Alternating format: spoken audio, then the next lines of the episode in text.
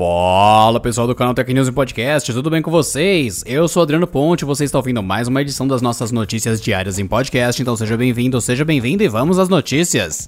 A notícia de que uma possível atualização do Instagram passaria a notificar os prints de stories antigos desde 2018 preocupou inúmeros usuários nos últimos dias. As redes sociais entraram em rebuliço e muitas pessoas inclusive ameaçaram até mesmo excluir os seus perfis da rede social. No entanto, o que tudo indica, tudo não passa de um boato que sabe-se lá como viralizou. Isso porque o Instagram costuma alertar a todos sobre a chegada de novos recursos por meio de seus canais de comunicação. Além disso, nem mesmo veículos internacionais especializados publicaram sobre o assunto. E nos testes feitos aqui no Canaltech, o recurso não funcionou.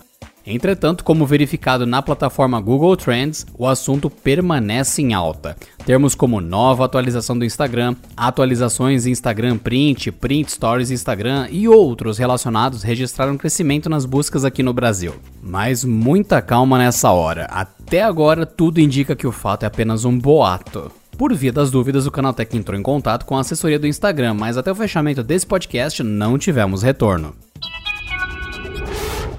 A batalha judicial antiga entre a Apple e a Gradiente lá atrás pelos direitos da marca iPhone é algo que muitos já sabiam, inclusive muita gente já deu esse assunto como encerrado, uma vez que a Apple já obteve parecer favorável em inúmeras vezes. A última delas foi em setembro de 2018.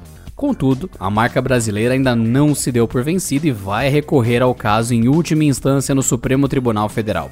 Ou seja, após sentença oficial, não caberá mais recurso especial por parte da Gradiente. As informações são do colunista Lauro Jardim do jornal O Globo. A disputa na justiça começou em setembro de 2013, quando a Gradiente perdeu o direito de exclusividade da palavra iPhone. Mas ainda assim ela podia utilizar a marca G Gradiente iPhone cujo registro foi solicitado em 2000 e concedido em 2008 pelo Instituto Nacional de Propriedade Industrial. Em 2014, o processo foi parar em segunda instância novamente com decisão favorável à Apple. Decisão essa mantida pelo STJ em 2018.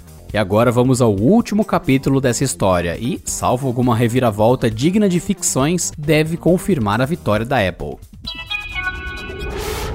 Na onda do home office e das medidas de distanciamento social, o Google Meet ultrapassou a marca de 50 milhões de instalações no sistema Android. O feito aconteceu nesse domingo, segundo o site AppBrain, especializado em estatísticas de aplicativos. Não é de surpreender que o aplicativo de videoconferência, conhecido antes da pandemia como Hangouts Meet, esteja na lista de apps mais baixados em países como Itália, Espanha, Estados Unidos e Brasil, todos fortemente afetados pela Covid-19.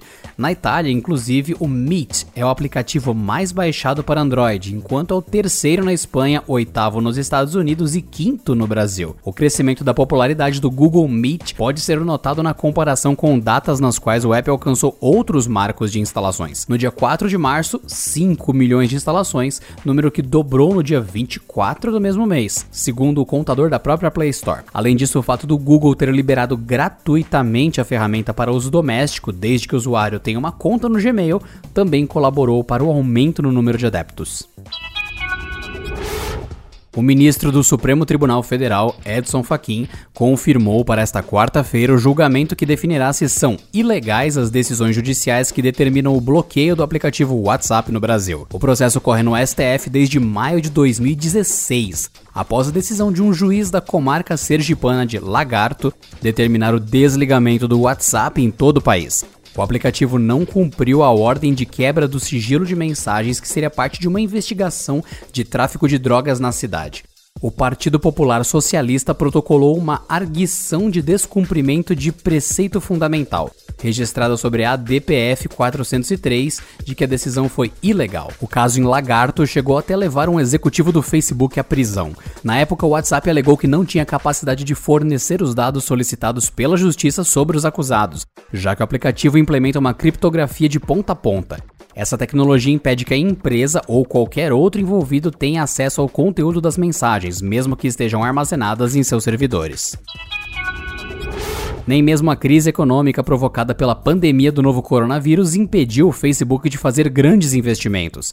A empresa de Mark Zuckerberg finalizou a compra da Giphy, um dos maiores e mais famosos mecanismos de busca de GIFs animados no mundo. Embora não tenha revelado as cifras envolvidas no negócio, analistas afirmam que a transação custou em torno de 400 milhões de dólares. O GIF já está presente nas plataformas do Facebook há algum tempo e é responsável por mais de 50% do tráfego do aplicativo. De acordo com a rede social, após a entrada da empresa no grupo, ela será alocada no time do Instagram, que deve fazer algumas mudanças e investir ainda mais em funcionalidades e melhorias na plataforma. Fundado em 2013, o GIF começou como um simples mecanismo de busca para GIFs.